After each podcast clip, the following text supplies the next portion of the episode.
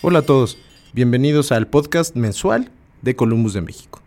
En esta ocasión revisaremos los eventos más importantes que sucedieron en los mercados financieros durante el mes de mayo y trataremos de revisar de forma extensiva los principales indicadores y puntos de referencia que tendremos para estos durante junio. Los mercados en el mes.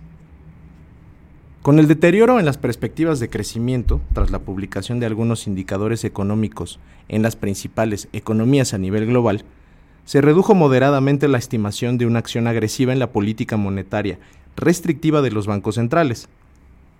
Esto permitió la recuperación de algunos de los principales activos financieros en la parte final de mayo. Los bancos centrales continuaron incrementando sus tasas de interés, vinculando sus decisiones al comportamiento de la inflación misma que ha continuado siendo presionada por el alza en los precios de los energéticos. Mayo se encaminaba a ser particularmente malo para los mercados de capitales, con algunas bolsas entrando en terreno de corrección o bear market, como el S&P 500, pero en los últimos días del mes se dio cierta recuperación que permitió moderar las caídas e incluso ligeras ganancias. El índice global MSCI que incluye mercados emergentes, el Standard Poor's y el Dow Jones, se mantuvieron estables en mayo. El Nasdaq cayó 1.2% y la bolsa mexicana tuvo un rendimiento positivo en dólares y en divisa local. Ante la decisión de bancos centrales, como la Fed y Banjico, y los reportes de inflación, se percibió volatilidad en los mercados de renta fija, tanto en dólares como en pesos.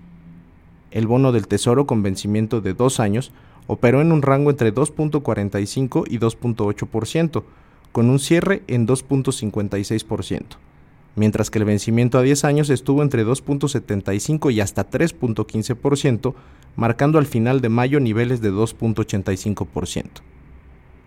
En la curva en pesos se observaron descensos en la parte larga, hasta de 20 básicos, y alzas en la parte corta. Esto generó la inversión de la curva en el quinto mes del año respecto al mes previo. En lo que respecta a las divisas, con la depreciación del dólar, se mostró un comportamiento muy a favor del peso. La cotización alcanzó niveles inferiores a las 19.50 unidades en algún momento del mes. Los flujos de inversión hacia mercados emergentes permitieron una apreciación de la divisa local ante el amplio diferencial de tasas que se sostiene y hace atractiva la demanda por papeles gubernamentales, sobre todo con vencimientos de largo plazo. Los precios del petróleo volvieron a verse presionados por la continuidad de las sanciones, vetos y restricciones al comercio de energéticos como consecuencia de la invasión rusa a Ucrania. Las decisiones de incremento en la producción de la OPEP Plus no han sido suficientes para moderar los aumentos en el Brent y el WTI.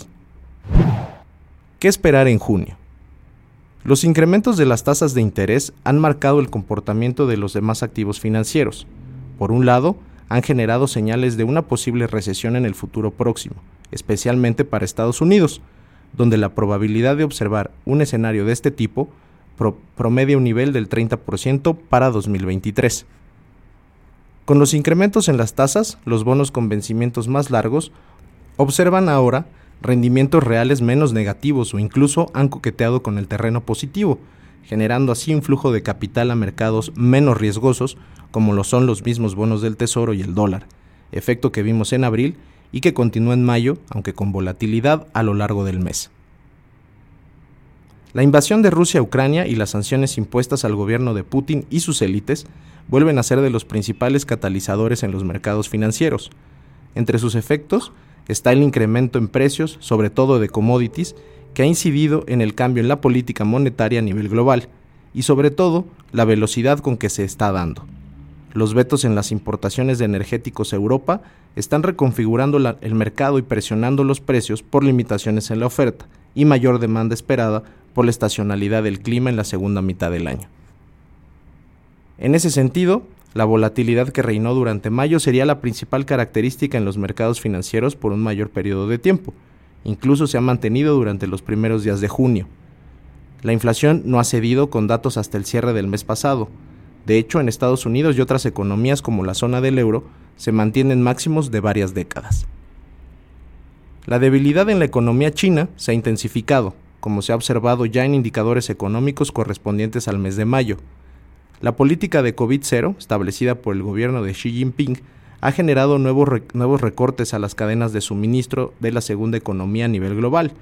Esto ya ha detonado presiones inflacionarias y al mantenerse estrictas medidas de movilidad, se ha reforzado la perspectiva de que incluso, una, de que incluso se observe una recesión económica.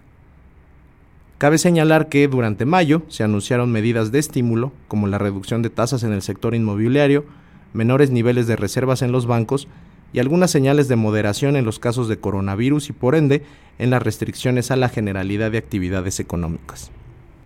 Por último, en México, la presión generada por la política monetaria relativa y una inflación elevada, sobre todo por las perspectivas de que se mantenga en ese nivel por un periodo prolongado de tiempo y que no converja la meta de largo plazo de Banjico hasta prácticamente 2024, seguirá impulsando la estimación de un nivel de cierre de 2022 de la tasa del Banco Central de entre 9.25 y 9.5%, según lo descuenta hoy el mercado de futuros.